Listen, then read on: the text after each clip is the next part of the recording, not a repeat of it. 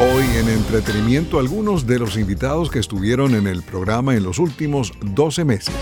Desde Washington le saluda Alejandro Escalona. Esta es La Voz de América. Andreina Fuentes Zangarita es directora de la Fundación Arts Connection de Miami. Y vamos a hablar del género, del pecado, de la sexualidad. La exposición se llama El fruto prohibido objeto de deseo.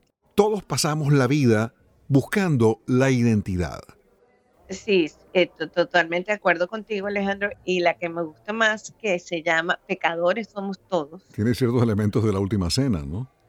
Exactamente. La exposición El fruto prohibido objeto de deseo estará abierta hasta el 31 de diciembre en la ciudad de Miami. La página web es eh.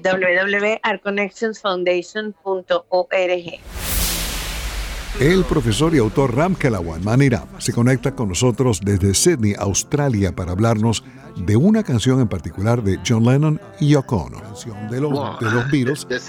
dime, dime. The thing about this, uh, I like the, the, the Beatles first, and as a teacher, it came to my mind that I should make them sing. So I tried with the, uh, the first song I tried with was Imagine. They learned English, and without knowing, Natalie French fue productora de noticias de PBS, Univision, NBC News y trabajó con BMG Records. Natalie habló con Voz de América sobre la gira que la cantautora Sarah McLaughlin hará por Estados Unidos y Canadá en 2024. Ella trajo poesía otra vez a la música de los 90, a mi parecer. Y en los 90 es cuando hay esta explosión de voces femeninas. Alanis. Y ella usa ese... Eh, Alanis Morissette. Claro. Jewel, um, Cheryl Crow.